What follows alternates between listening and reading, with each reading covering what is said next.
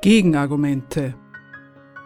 Interessiert an Erklärungen, die allemal auf den Beweis hinauslaufen, dass die wirklichen Verhältnisse ein wenig anders sind, als die amtierenden Fachleute für Wirtschaft, Politik und Moral- und Weltanschauung sie sich und ihrem Publikum zurechtlegen?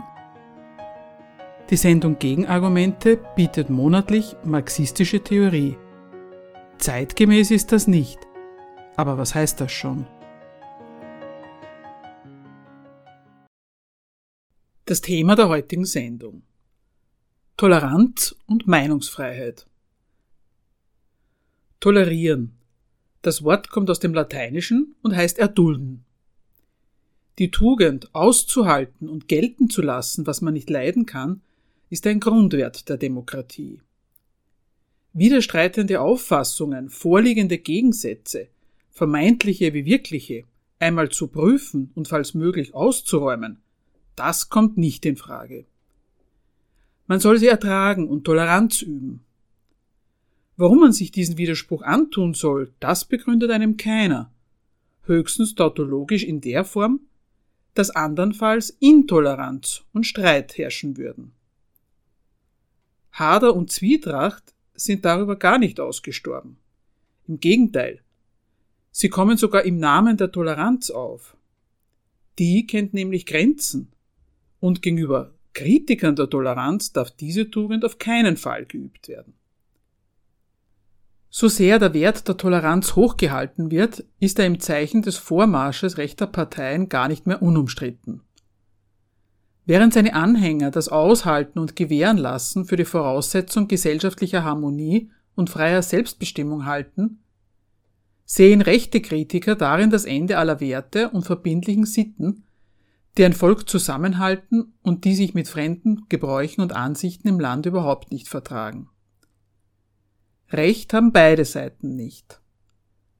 Was Toleranz und Meinungsfreiheit leisten und warum sie nichts taugen, darum soll es in der heutigen Sendung gehen. Wir bringen dazu den Mitschnitt eines Vortrags eines Redakteurs der Zeitschrift Gegenstandpunkt aus dem Jahr 2019, in welchem folgende Fragen beantwortet werden. Erstens, wie steht es um die Toleranz in der Praxis von Politik und Ökonomie? Zweitens, wie steht es um die Toleranz dort, wo sie wirklich gilt, auf dem Feld der Meinungsfreiheit? Drittens, wie nehmen eigentlich die Bürger dieses Toleranzgebot oder Toleranzangebot wahr? Wie geht es bei Talkshows oder am Stammtisch zu, wenn die Leute in einen Streit geraten? Für heute Abend haben wir uns mal ein Thema jenseits der harten Politik und Ökonomie vorgenommen, nämlich die, die Werte betreffend, die so in einem demokratischen Rechtsstaat im Abendland im hohen Kurs stehen. Toleranz und Meinungsfreiheit. Und es fehlt ja auch nicht an Ermahnungen und Aufrufen, dass man sich Intoleranz üben soll, die Meinungsfreiheit respektieren soll. Und so hat auch der Bundespräsident, der Herr Steinmeier, in seiner Weihnachtsansprache wieder dazu aufgerufen, Toleranz zu üben. Und er hat hinzugefügt, das ist das Schöne und das Anstrengende an der Demokratie. Wir müssen wieder lernen zu streiten, ohne Schaum vorm Mund und lernen, unsere Unterschiede auszuhalten. Nun gut, Streiten ohne Schaum vor dem Mund, dem kann ich folgen. Wenn man im Gespräch ist mit einem anderen Menschen und feststellt, es gibt gewisse sachliche Differenzen, dann bemüht man sich, die Differenzen im Urteil zu klären und hat eigentlich keine Veranlassung, die andere Person anzugiften, die dieses abweichende Urteil vertritt. Gut, insofern kann ich dem folgen. Warum soll man mit Schaum vor dem Mund argumentieren?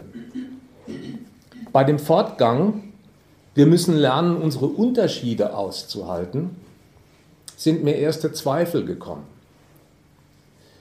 Wenn die Unterschiede etwa in belanglosen Dingen bestehen, die vielleicht Geschmacksfragen betreffen, der eine mag rote Tulpen, der andere gelbe. Der eine verbringt seinen Urlaub am Meer, der andere lieber in den Bergen. Dann sind das Differenzen, an denen es gar nichts auszuhalten gibt. Es tangiert ja den Liebhaber der einen Sache gar nicht, wenn ein anderer in Geschmacksdingen andere Vorlieben hat. Da gibt es gar nichts auszuhalten. Wenn aber die Unterschiede, die in so einem Gespräch zum Tragen kommen, von der Art sind, dass sie wirklich Wichtiges betreffen, von dem die Lebensführung eines Menschen am Ende abhängt, sodass man darauf dringt, zu einem richtigen Urteil, vielleicht sogar zu einem Konsens zu finden. Warum soll dann Aushalten des Unterschieds das Gebot der Stunde sein und nicht Bereinigung des Unterschieds? Sollte man nicht in den wichtigen Fragen des Lebens darum bemüht sein, die gravierenden Unterschiede zu klären, statt sie ungeklärt im Raum stehen zu lassen und quasi leidend darunter, dass andere andere Standpunkte vertreten, seiner Wege gehen? Das halte ich für unvernünftig. Und natürlich kann auch bei solchen ernsten Themen, wo Unterschiede auftauchen, das Ergebnis sein, dass man in einem Gespräch nicht zu einer Einigung findet. Dann muss man sich eben bemühen, bessere Argumente herauszufinden oder seine eigene Position überdenken. Das könnte auch Verlauf und Ergebnis eines Gesprächs sein. Aber das würde ich erst einmal für eine nicht wünschenswerte Ausnahme, für einen Fall halten, der vorkommen mag. Aber hier, wie überhaupt in der Demokratie, ist von so einem Ausgang gar nicht die Rede unter dem Vorzeichen, das ist ein Fall, der eintreten kann, den man am liebsten nicht so stehen lassen möchte, sondern bei uns wird darüber so geredet, dass das die Regel ist und dass es eine Tugend ist, dass es sich gehört, ernste, nicht überbrückbare Unterschiede im Urteil auszuhalten.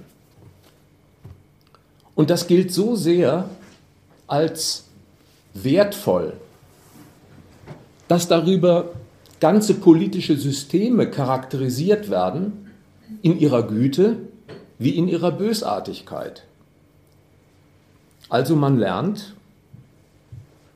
der Inbegriff einer Demokratie, eines Rechtsstaats würde darin bestehen, dass hierzulande andersartige Meinungen, Standpunkte, Sitten toleriert werden. Das ist bei uns ein Prinzip. So hat es zu gehen und daran erkennt man einen Staat, der unseren Zuspruch verdient. Diktaturen verfahren anders. Diktaturen wie China oder auch Russland wird unter diesem Schild geführt oder Isla islamische Staaten wie der Iran, die betreiben einen Meinungsterror und dort herrscht Unterdrückung und daran erkennt man das Böse. Also an diesem Prinzip Toleranz und Meinungsfreiheit wird von Seiten der Demokratie wirklich der Unterschied der politischen Systeme behauptet zwischen Guten und Bösen. Bei uns gilt das in der Demokratie. Meinungen und Sitten werden abweichend, wie immer sie sein mögen, bei uns toleriert und das gehört sich so und das ist die erste Tugend. Mal unabhängig davon, ob diese Behauptung sachlich stimmt, dass bei uns in einer Demokratie diese Toleranz allseitig geübt wird. Mal unabhängig davon, ob das befolgt wird, was da gepredigt wird, würde ich als erstes dagegen einwenden, ganz unabhängig vom Wahrheitsgehalt der Behauptung, wirft die Behauptung auf diese Art von Staat und gesellschaftlicher Verfassung, in der wir leben, ein schlechtes Licht, kein gutes. Denn tolerieren ist ja doch nur das lateinische Wort für dulden, ertragen. Und ertragen muss man nur Standpunkte und Auffassungen, die man nicht will, die man schädlich findet. Da müssen also offenbar in so einem System, in so einer politischen Verfassung Gegensätze unterwegs sein, sowohl zwischen den Bürgern, die miteinander in Streit geraten in einem Gespräch, wie auch zwischen Bürgern und Politikern, den Vertretern des Staates. Und wer auf diese gegensätzlichen Standpunkte und Auffassungen blickt und mit dem Gebot der Toleranz aufwartet, der hat einen Beschluss gefasst. Der hat nämlich den Beschluss gefasst, es soll keine Befassung mit diesen gegensätzlichen Standpunkten geben, um sie aufzulösen. Tolerieren heißt damit leben, sie ertragen. Man soll sie nicht auflösen, sodass daraus offenbar doch folgt, diese Gegensätze, die da ertragen werden sollen, die sind in diesem Land genauso dauerhaft wie das Toleranzgebot. Beides existiert nebeneinander her. Und das ist so sehr Gemeingut, dass sich dafür auch populäre Floskeln eingeschliffen haben. Man sagt dann zum Beispiel, also Demokratie, das ist Leben und Leben lassen. Das ist meine Maxime. Leben und Leben lassen. So geht es bei uns zu. Das ist eigentlich der Kernbestand der Toleranz. Leben und Leben lassen. Prüfen wir das mal für einen Moment, unvoreingenommen. Wie steht es denn um diese Maxime und ihre Gültigkeit? Leben und Leben lassen. Der Staat, ich gebe mal ein paar Beispiele aus der Welt, in der wir leben. Der Staat will, sagen wir mal, die Mehrwertsteuer erhöhen. Die Bürger, die meisten jedenfalls, wollen das eher nicht, weil das ihren Geldbeutel belastet. Und ist jetzt der Staat tolerant und sagt, ja, wenn euch die Steuererhöhung im Geldbeutel schmerzt bei eurem Familieneinkommen, dann wollen wir mal davon Abstand nehmen oder den Satz halbieren, leben und leben lassen? Ist das so? Der Innenminister Seehofer, ein zweites Beispiel aus der Welt der Politik, will unbedingt Abschiebezentren bauen, macht das auch, und demgegenüber stehen kritische Bürger, die vielleicht noch Anhänger der Willkommenskultur sind, die das auf keinen Fall wollen. Und ist jetzt der Innenminister tolerant und sagt, leben und leben lassen, wenn ihr nicht wollt, dass wir die Asylbewerber so hart anfassen, dann wollen wir das mit den Abschiebezentren mal lassen. Schwenken wir mal die Kamera auf den Bereich der Wirtschaft. Siemens will etliche tausend Arbeiter entlassen, um den Konzern schlanker und rentabler zu machen. Die Arbeiter, die gefeuert werden, die brauchen aber das Einkommen, das ihnen gestrichen wird, für sich und ihre Familien. Kennt man das von einem kapitalistischen Konzern, dass er die Maxime verfolgt, leben und leben lassen? Wenn euch die Kürzungen und Entlassungen so hart treffen, dann verzichten wir lieber oder machen weniger davon. Die Dieselfahrer, letztes Beispiel aus der Welt der Wirtschaft, die sind, nach allem, was man in der Presse liest, von VW und anderen Konzernen betrogen worden, was die Schadstoffemissionen ihrer Autos angeht. Und die Hardware-Nachrüstung, die von ihnen verlangt wird, um Grenzwerte in Städten einzuhalten, die wird von ihnen gefordert, von VW aber rigoros abgelehnt. Ist VW jetzt tolerant nach der Maxime Leben und Leben lassen? Rüsten wir eben nach? Es beruht ja ohnehin alles darauf, dass wir den Verbraucher hinters Licht geführt haben. Das waren jetzt vier Beispiele aus Politik und Wirtschaft, die doch eigentlich Folgendes belegen. Wenn wir den Blick zurückrichten auf das Feld der Politik, die Erhöhung einer Mehrwertsteuer, die Einrichtung eines Abschiebezentrums oder eines Ankerzentrums, wie sie heißen, das sind Werke staatlicher Gewalt. Die gelten Kraft Gesetz. Da wird Gehorsam verlangt, nicht Toleranz. Umgekehrt kommt auch kein Bürger auf die Idee, vom Staat Toleranz einzufordern. Es ist Gehorsam verlangt. Das sind gesetzgeberische Akte eines Staates, der sein Machtwort in Gesetze gießt. Was die Wirtschaft angeht, Siemens, VW, aus der Welt der Konkurrenz, die sind auf die Vermehrung ihrer Geldvermögen abonniert. Und alles, was dazu nutzt, ist in der Rechnungsweise unseres Wirtschaftssystems wirtschaftliche Vernunft, alles andere verfehlt und der Staat schützt das so, weil er das Wachstum dieser Unternehmen will und sich ja auch davon ernährt. Auch gegenüber diesen wirtschaftlichen Notwendigkeiten heißt der Standpunkt, das ist sowas wie ein ökonomischer Sachzwang, das Interesse dieser Konzerne. Da ist nicht Toleranz verlangt, sondern Anpassung. Daran muss man sich bewähren, das muss man aushalten. Man merkt also, es gibt ein riesiges Feld des gesellschaftlichen Zusammenlebens, Politik, Wirtschaft, da kommt Toleranz überhaupt nicht zum Einsatz. Das ist gar kein Anwendungsfall von Toleranz. Wo es um wirklich Wichtiges geht, da gelten die Worte der politischen Macht oder die Sachzwänge der Ökonomie. Toleranz, die kommt erst auf einem dritten Feld zum Tragen, nämlich auf dem Feld des Privaten. Womit so ein normaler Bürger fertig werden muss, das ist ihm im Wesentlichen vordefiniert, eben durch die Weichenstellungen, durch die Gesetze, die Aufgaben und Pflichten, die ihm politisch aufgetragen werden, durch Gesetze oder durch die Notwendigkeiten der Wirtschaft. Damit muss sich jeder Mensch irgendwie arrangieren. Wie er das jetzt tut, wie er seine private Lebensführung darauf einstellt, damit gut klarzukommen, das ist ihm wirklich überlassen. Es gibt Menschen, die stellen sich auf den Standpunkt, sie wollen durch dieses Leben als Single gehen. Das hat vielleicht bei manchen sexuelle Vorlieben zum Argument oder auch finanzielle.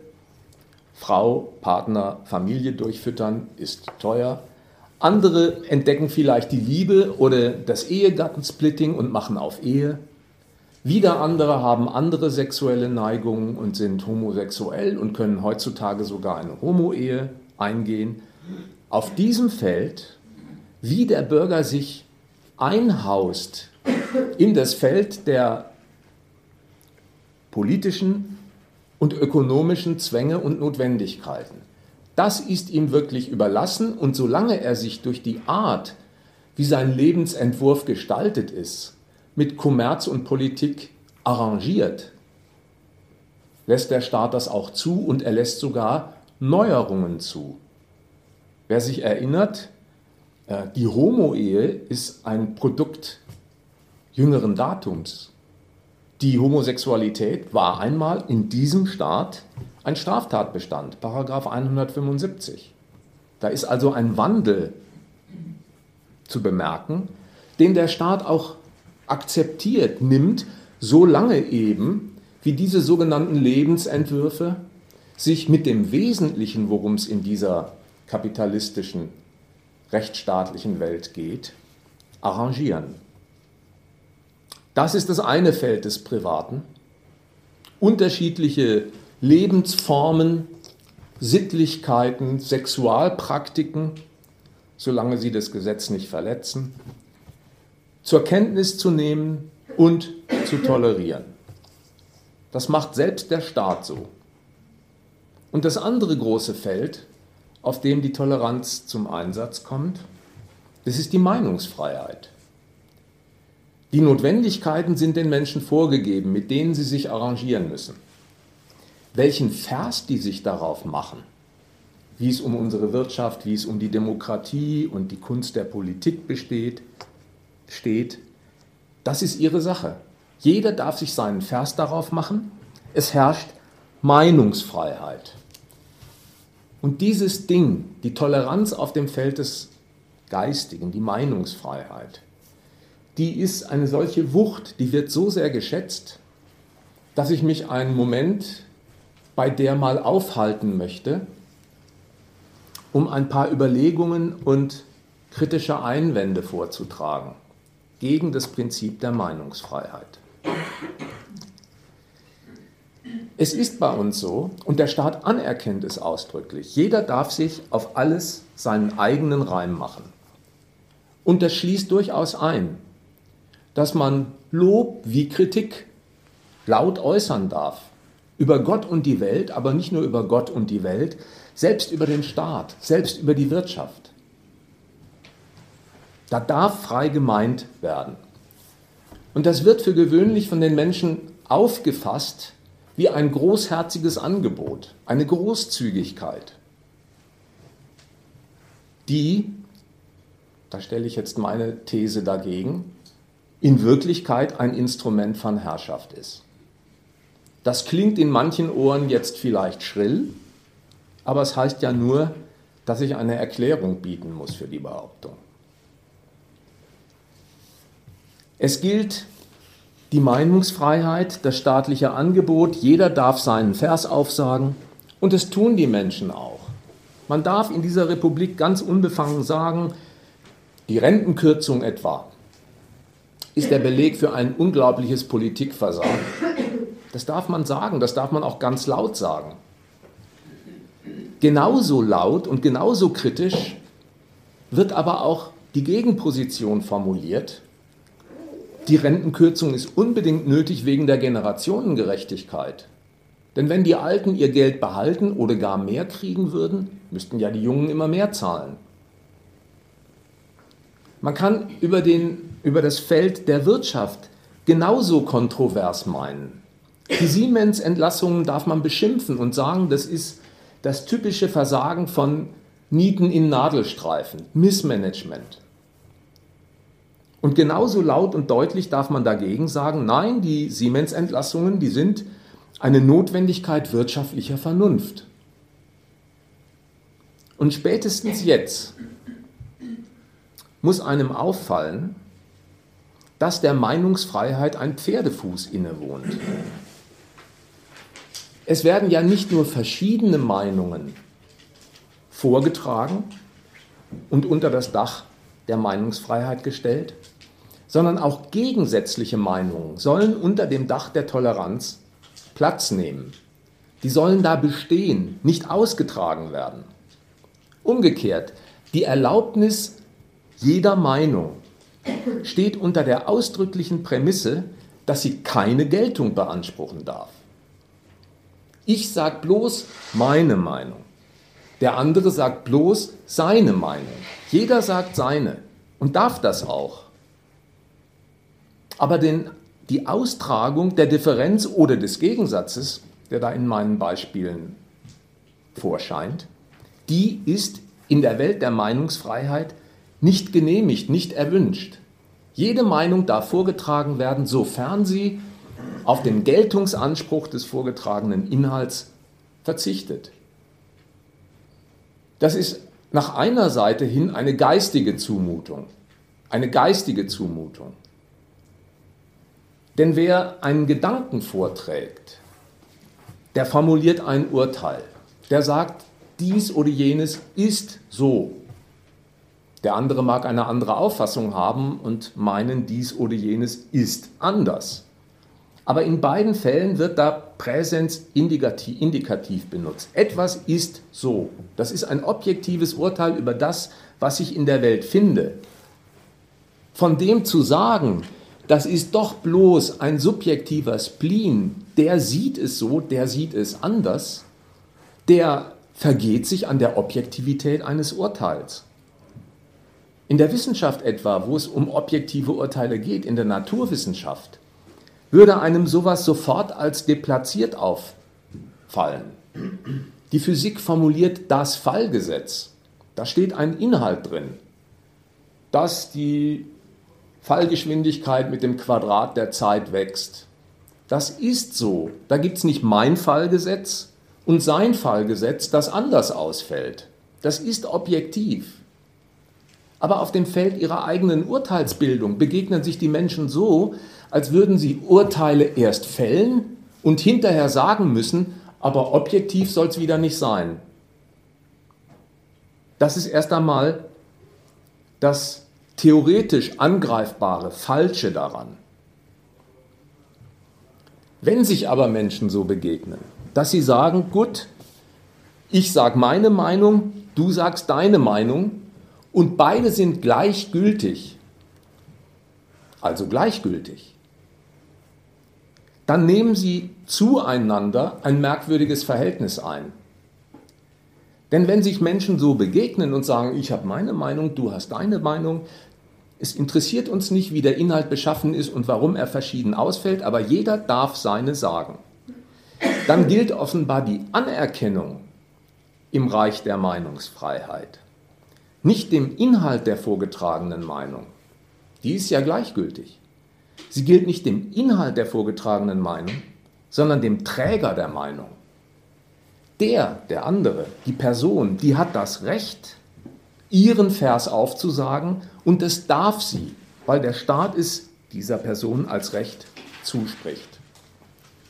Es ist so, wie wenn Menschen, die in ihrem Alltagsleben, in ihren Gegensätzen, in denen sie ökonomisch stehen, als Mieter und Vermieter, als Arbeitnehmer und Arbeitgeber, als wenn diese Menschen, die in ihren ökonomischen Rollen lauter Gegensätze gegeneinander austragen und verfolgen, im Reich der Meinungsfreiheit sich wie welche begegnen, die formell ihre Gegensätze für bedeutungslos erklären und sagen, beim Meinen, da sind wir alle gleich, da kann jeder seinen Vers sagen. Es ist wie ein Bekenntnis zur Vereinbarkeit unvereinbarer Interessen. Es ist ein Bekenntnis zum inneren Frieden, den man halten möchte, über allen Gegensätzen, die man im Werkeltag verfolgt, aber praktisch nicht austragen und theoretisch nicht ausstreiten soll. Das ist Meinungsfreiheit. Und die Menschen, denkt vielleicht mal an eure eigenen Gespräche, versucht mal das vielleicht ins Verhältnis zu setzen zu dem, was ich äh, erläutere die begegnen sich auch, wenn sie ins Gespräch kommen, wie Rechtssubjekte. Der Staat hat den Bürgern ein Recht zugesprochen, sie dürfen ihren Vers sagen und müssen sich das, was der Staat ihnen gewährt, von niemandem wegnehmen lassen. Sie haben da eben ein Recht. Der Inhalt der Meinung ist ihnen viel weniger wichtig als das Recht, das sie haben, sie vorzutragen. Das, dieser Standpunkt, der ist überhaupt der Keim dafür, dass die Debattenkultur an einem Küchentisch oder in einem Wirtshaus oder auf der Duld so desaströs ausfällt. Was ich meine. Im Reich der Meinungsfreiheit ist man ein Fremdling, ein Störfaktor. Wenn man auf seiner Auffassung beharrt, weil man der Meinung ist, die stimmt doch diese Auffassung und sie ist auch wichtig genug, um um sie zu ringen. Jemand, der auf seiner Meinung beharrt, weil er sie für richtig hält, der gilt als arrogant. Der gilt als arrogant, ja warum? Weil die angesprochenen Personen der Auffassung sind, der will uns unser Recht auf unsere Meinung streitig machen. Umgekehrt, wer jemanden der Arroganz zeigt, der wehrt ein Argument, das ihm vorgetragen wird, argumentlos ab. Der sagt nicht, du hast in folgenden Punkten völlig Unrecht, du liegst völlig daneben. Das könnte man sich ja auch gut anhören und dann darüber befinden. Der weist das Argument argumentlos zurück, nämlich mit dem Verweis, du hast überhaupt kein Recht zu beanspruchen, dass das, was du erzählst, gilt. Und weil die Leute sich diesen Standpunkt zu eigen gemacht haben, gibt es am Stammtisch, wie im Kegelclub oder wo auch immer, eine Diskurskultur, eine Gesprächskultur, die besteht im wahren Wortsinn in nichts als Rechthaberei. Geht man mal zum Auerbräu und kommt an so einen Stammtisch, dann höre ich den Nachbarn schon blöken, meine Meinung lasse ich mir von dir aber nicht nehmen. Was sagt der Mensch? Der sagt gar nicht, dass der andere Unrecht hat in seinem Einwand, sondern der sagt, ich habe ein Recht, meine Meinung zu äußern und davor kann ich Respekt fordern und den will ich von dir sehen. Dann gibt es vielleicht einen am Tisch, der ist den ganzen Abend ziemlich mucksmäuschenstill. Der wird aber auch nicht in Ruhe gelassen. Dann kommt jemand zu ihm und sagt, sag mal, hast du eigentlich überhaupt keine eigene Meinung? Und da merkt man, da schillert was zwischen Mitleid und Verachtung. Einer, der keine Meinung hat, also überhaupt kein Material zustande bringt, um sein Recht auf Meinung den anderen zu präsentieren, sodass sie ihren Respekt bezeugen, der gilt als armer Tropf, den man entweder bemitleidet oder verachtet, weil er ein Dummkopf ist. Ja gut, und wenn der vielleicht eine gute Beziehung zur Kellnerin hat, kann er sich ja mal fragen, ob man sich bei ihr eine Meinung leihen kann. Dann kommt er mit dieser Meinung zurück zum Tisch und was sagen die anderen dann? Auf deinem Mist ist es aber nicht gewachsen.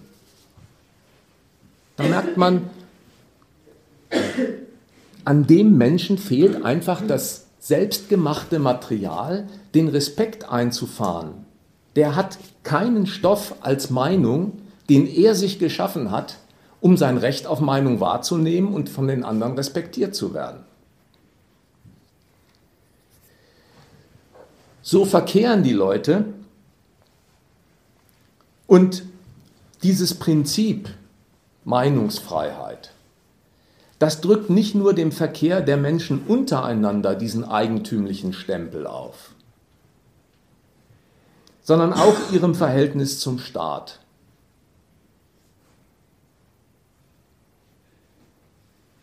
Man fragt sich doch Folgendes. Wenn dieses Postulat gilt, jede Meinung bei uns darf vorgetragen werden unter der Voraussetzung, dass sie sich zu ihrer Nichtgeltung bekennt. Keine darf Geltung beanspruchen. Dann fragt sich doch, wie soll denn daraus jemals eine bestimmte Art des gesellschaftlichen Zusammenwirkens und Arbeitens folgen?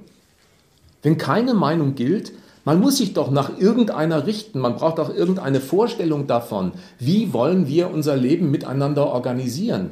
Da braucht es doch sowas wie, sagen wir mal, eine geistige Blaupause, wie das Zusammenleben in Wirtschaft und Gesellschaft eingerichtet wird.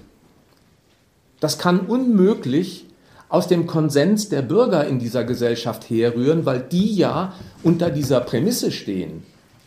Jede Meinung hat ihr Recht, sofern sie sich zur Nichtgeltung bekennt, also gegenteilige Auffassungen genauso gelten lässt. Dann muss aber eine Meinung einmal als diese Blaupause der gesellschaftlichen Einrichtung gedient haben oder dienen, die nicht ihres überzeugendsten Inhalts wegen sich durchsetzt, sondern weil dahinter die Gewalt steht, die das verbindlich macht.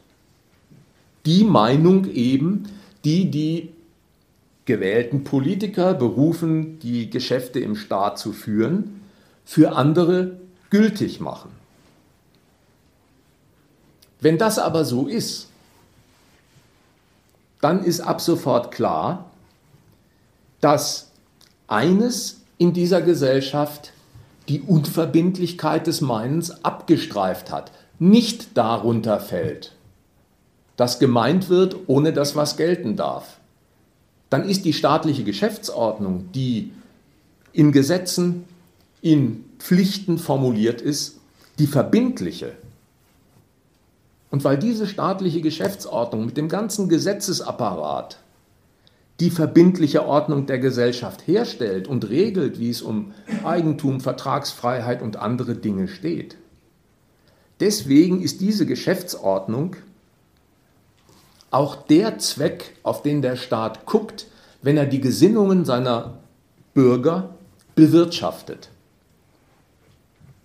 Der schaut drauf, dass seine Geschäftsordnung durch das freie Meinen, das er erlaubt hat, nicht in Frage gestellt wird, sodass er auch neben der Erlaubnis des freien Meinens Grenzen der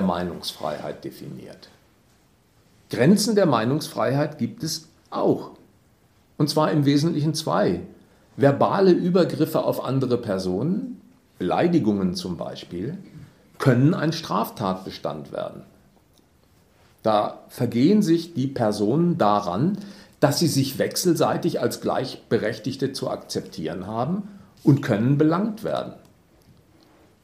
Und verbale Angriffe auf den Staat und seine Verfassung oder jedenfalls solche verbalen Äußerungen, die der Staat als so etwas nimmt, auch die können bestraft werden.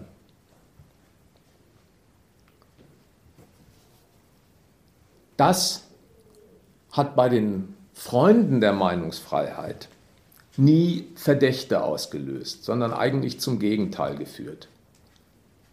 Die Menschen, die die Meinungsfreiheit als hohes Gut achten, die verstehen sich auch auf den Fortgang, weil der Staat die Meinungen erlaubt. Deswegen muss man ihn auch achten und respektieren.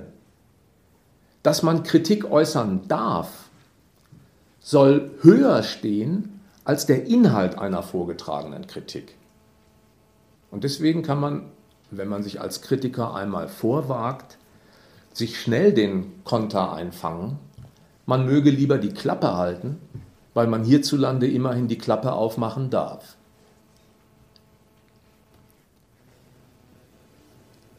Das hartnäckige Lob der Meinungsfreiheit, um die Sache zum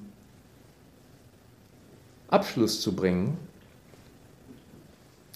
bemüht gerne zwei Vergleiche. Der, der erste Vergleich, der setzt ins Verhältnis die Demokratie und ihre Meinungsfreiheit und die Diktatur und den Meinungsterror. Da heißt es also, die Demokratie zeichnet sich durch die Meinungsfreiheit aus und in Diktaturen, da herrscht Meinungsterror, da sind Meinungen verboten.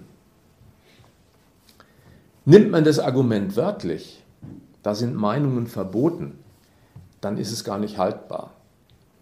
Das Meinen im ernsten Sinn lässt sich nämlich gar nicht verbieten.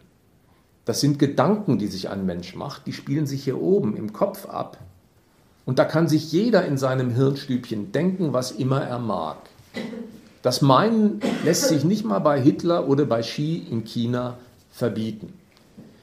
Die öffentliche Äußerung der Meinung, die lässt sich sehr wohl verbieten. Dieses Verbot kennt der Rechtsstaat nur in Ausnahmefällen. Der Rechtsstaat verzichtet auf so ein Verbot, weil er mit der Meinungsfreiheit den mir, von mir skizzierten besseren Weg gefunden zu haben meint, wie man mit kritischen oder abweichenden Gedanken der Menschen umgeht und sie unter Kontrolle nimmt.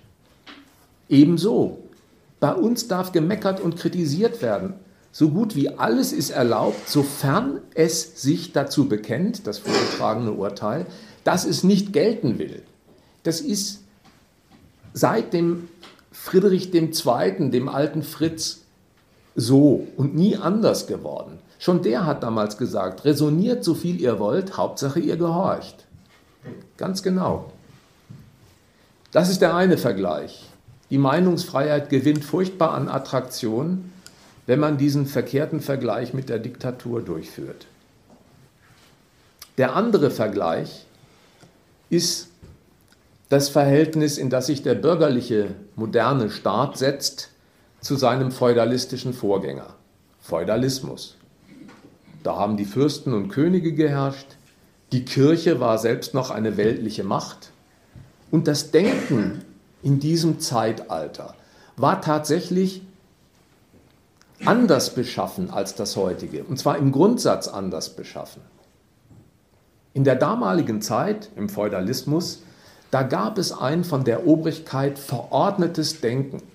Die Kirche hat mit ihrer weltlichen Macht darauf bestanden, die Sonne dreht sich um die Erde, so will das das religiöse zentristische Weltbild. Das müsst ihr denken, die Sonne dreht sich um die Erde, und die ersten Naturwissenschaftler, die Galilei, auf andere Ergebnisse kamen, die sind ja auf dem Scheiterhaufen fast gelandet. So war das im Feudalismus. Und diesen Vergleich schätzt der moderne demokratische Staat, weil er sagen möchte, die Aufklärung und die Emanzipation hat den bürgerlichen Staat hervorgebracht als Kampf für die Befreiung des Denkens. Das haben wir überwunden. Die Beschränkung, die Verordnung des Denkens, wie das im Feudalismus so war. Davon sind wir glücklicherweise emanzipiert in unserer modernen demokratischen Welt. Das Denken wurde befreit.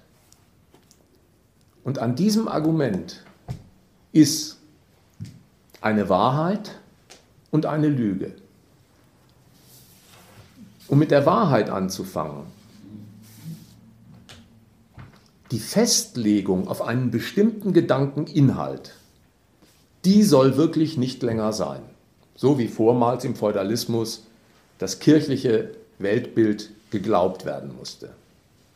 Das soll nicht mehr sein, die Festlegung auf einen bestimmten Gedankeninhalt. Und jetzt kommt die Lüge dieses Arguments. Die Beseitigung dieser Schranke ist erfolgt dadurch, dass eine viel weitreichendere Beschränkung über das Denken verhängt worden ist. Eine Beschränkung viel grundsätzlicherer Art. Eben diese erlaubt ist alles unter der ausdrücklichen Voraussetzung, dass nichts gelten darf. Alles darf gedacht werden, weil nichts für wichtig genommen wird, bestimmend werden darf. Was leistet das also? Toleranz und Meinungsfreiheit. Kleines Fazit.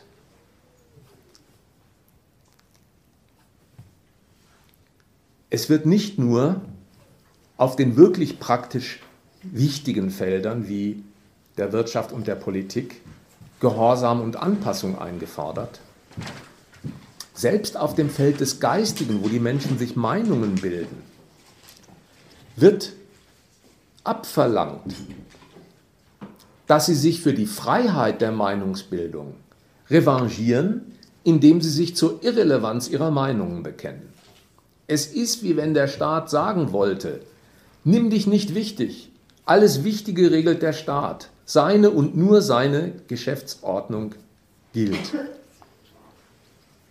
So, das sollte mal ein Hinweis sein auf die Fallstricke von Toleranz und Meinungsfreiheit und für wen sie wirklich etwas leisten.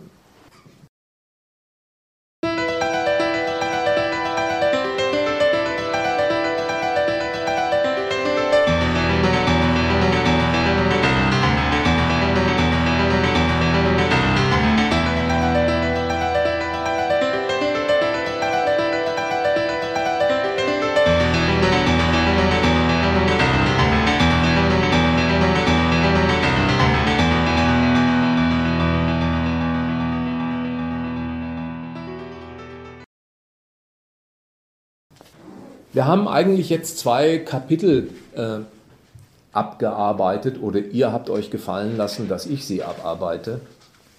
Das erste nämlich, wie steht es eigentlich um die Toleranz in der Praxis von Ökonomie und Politik? Und mein Fazit war Fehlanzeige. Da gelten die Gesetze, da gelten wirtschaftliche Sachzwänge. Das zweite war, wie steht es nun um die Toleranz da, wo sie wirklich gilt? Auf dem Feld der Meinungsfreiheit. Da war mein Fazit, das ist neben der praktischen Entmachtung des Bürgers auch die geistige, weil eben über die Urteile behauptet wird, sie dürfen sich vortragen, auch als kritische, aber nie auf Geltung bestehen, müssen sich also auch zur praktischen Folgenlosigkeit bekennen. Das ist auch sowas wie ein Verdikt zur Bravheit. Jetzt zu meinem dritten. Wie nehmen eigentlich die Bürger dieses Toleranzgebot wahr auf dem Feld des Meinens oder das Toleranzangebot? Wie geht es zu, sagen wir mal bei Plasberg oder Maischberger oder am Stammtisch, wenn die Leute in einen Streit geraten? Der VW-Dieselbetrug ist wochenlang durch die Talkshows gegangen. Und da laufen in den Talkshows in der Regel zwei Parteien auf, die eine schimpft man darf diese halbkriminellen Konzerne nicht ungeschoren davonkommen lassen. Und die andere Fraktion hält dagegen und sagt, die Umweltverbände sollen endlich mal locker lassen, die erwürgen mit ihren Umweltauflagen den ganzen Standort und die Arbeitsplätze, an denen doch alles hängt. So wird diskutiert. Da geht die Diskussion weniger um die Frage, was ist eigentlich dieser Dieselskandal, warum wird sowas gemacht, sondern es geht um die Frage, wie müssen sich Konzerne und Bürger und Politiker benehmen. Wie müssen die sich benehmen? Und man erteilt jetzt Vorschriften, wie die sich zu benehmen haben. Die eine Fraktion sagt, die Konzerne sollen sich am Riemen reißen und es nicht übertreiben. Und die anderen sagen, aber das ist doch nötig. Man kann ihnen doch in Sachen Stickoxid und CO2 nicht immer härtere Auflagen aufbrummen. Dann mag zwar der Umweltdreck zurückgehen, aber der Gewinn auch und damit die Arbeitsplätze. So wird gestritten für zwei Positionen, von denen eigentlich jede Seite sagen kann, sie wüsste etwas, was dafür spricht und warum man sich an ihre Benimmregel zu halten hat. Machen die Konzerne einfach weiter mit ihrem CO2-Ausstoß bei ihren Autoflotten, dann können die Menschen in den Städten nicht mehr atmen. Und die andere Fraktion sagt, wenn man für die Reinhaltung der Luft neue Vorschriften erlässt, dann nimmt man den Konzernen jede Renditeaussicht und macht die Arbeitsplätze im Land kaputt, die doch jeder braucht. So, zwei Meinungen sind das. Ne? Der Streit um diese Meinungen, der ist unerbittlich, so unerbittlich, dass er am Stammtisch sogar bis zur Schlägerei gedeihen kann. Und die Frage wäre, warum sind ausgerechnet die Toleranten so giftig? die stellen sich offenbar gar nicht auf den Standpunkt, naja, jeder hat doch hier sein Recht auf seinen Vers, der andere, der macht eben, seinen, macht eben seinen Vers und den kann ich ja auch gelten lassen. So begegnen die sich nicht, sondern die kriegen sich ganz heftig in die Wolle. Ja, warum? Weil da zwei gesellschaftliche Positionen im Streit sind, von der jeweils die eine Fraktion so oder anders betroffen ist. Für die, die den Autokonzern favorisieren und sagen, dem muss man äh, seinen CO2-Ausstoß gönnen, der steht auf dem Standpunkt, der Autokonzern fährt am besten, wenn man ihn nicht mit Umweltauflagen und Kosten belastet. Ja, das ist so in unserer Wirtschaft. Die Gewinnrechnung eines Unternehmens profitiert, wenn man den Menschen und seine natürliche Umwelt mehr vergiftet. Es gibt eine daneben stehende andere Position, die sagt, die Vergiftung, die da dauernd stattfindet, die muss staatlich gemessen und dosiert werden, denn wenn die Bevölkerung schlagartig vom Stangerl fällt in den großen Städten, dann geht es mit dem Wachstum ja auch nicht weiter. Und so hat man zwei Notwendigkeiten vor Augen. Auf der einen Seite muss der Gewinn der Konzerne vorankommen, an dem alles hängt. Auf der anderen Seite, der Staat sorgt ja auch in Teilen dazu, muss die Vergiftung, die dadurch angerichtet werden, so in Grenzen gehalten werden, dass dieses Wachstum auf Dauer weitergeht und nicht irgendwann an seiner eigenen Natur- und Menschenzerstörung zugrunde geht. So, das sind zwei konträre Auffassungen und in dieser Welt des Kapitalismus sind beides Notwendigkeiten und beides beißt sich. Die Leute, die diesen Streit jetzt ausfechten, können sich deswegen vollkommen zu Recht darauf berufen, dass was sie fordern, ist in dieser Welt, wo die kapitalistischen Rechnungen gelten, notwendig. Die Vergiftung der Umwelt genauso wie ihre Dosierung. Der Gewinn von VW genauso wie seine Beaufsichtigung hinsichtlich der Folgen, die er zeitigt. In diesem Streit stehen sie und in dem gibt es eigentlich kein wahr oder falsch. Im Kapitalismus ist das beides nötig und wenn man sich der Sache jetzt nähert, müsste man eigentlich darauf plädieren, dass man die Rechnungsweise, wie bei uns gewirtschaftet wird, alles zum Material einer Geldvermehrung zu machen, das System selbst zum Gegenstand einer Kritik macht und nicht die eine oder andere Alternative, die in ihm wirklich notwendig ist, zum Favoriten erklärt. Das tun die Leute und giften sich darüber an. Ja, und der Staat will das andererseits auch, dass solche Diskussionen stattfinden, denn jeder argumentiert von dem Bewusstsein aus. Er pocht doch nur auf eine in dieser Gesellschaft wichtige Position, auf eine wichtige Regel, die die anderen doch einsehen müssen. Nur schließen sich die beiden auch ein wenig aus. Und deswegen greift der Staat an dieser Stelle auch ein und sagt, diese Positionen, die sich da wechselseitig anfeinden, die haben ihr Gutes darin, dass sie allesamt das Beste für das Gelingen des gesellschaftlichen und wirtschaftlichen Zusammenhalts wollen. Deswegen ist es gut. Bürger sollen so denken, aber die sollen nicht auf der einseitigen Geltung so einer Position bestehen, weil im Kapitalismus das eine ohne das andere nicht geht. Der Gewinn des Unternehmens ist wichtig und das ist auch die erste Priorität. Aber die andere Seite, die Eindämmung, die Begrenzung, die Dosierung der Vergiftung ist ebenfalls notwendig, weil sonst das Wachstum nicht dauerhaft gelingen kann und die benutzbaren Ressourcen vorzeitig zerstört werden. Die Unauflösbarkeit solcher öffentlichen Streitereien, die hat ihren Grund, Grund da drin, dass die da vertretenen Positionen, die gegeneinander gestellt sind, nicht nur gegensätzliche sind, sondern in dieser Gesellschaft auch Notwendigkeiten mit sich führen, sodass sie sein müssen sodass man überhaupt nicht gut beraten ist zu sagen, schlagen wir uns auf die eine oder andere Seite.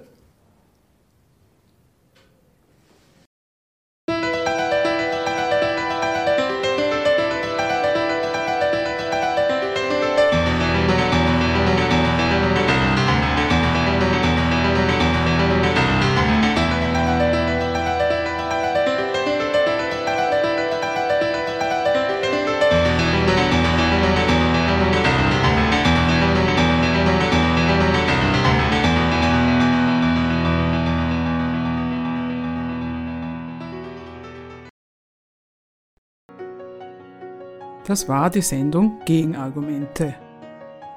Informationen zu unseren Sendungen sowie die Kontaktadresse für Diskussionsbeiträge, Kritik oder Diskussionsbedarf zu unseren Sendungen finden Sie auf unserer Homepage www.gegenargumente.at.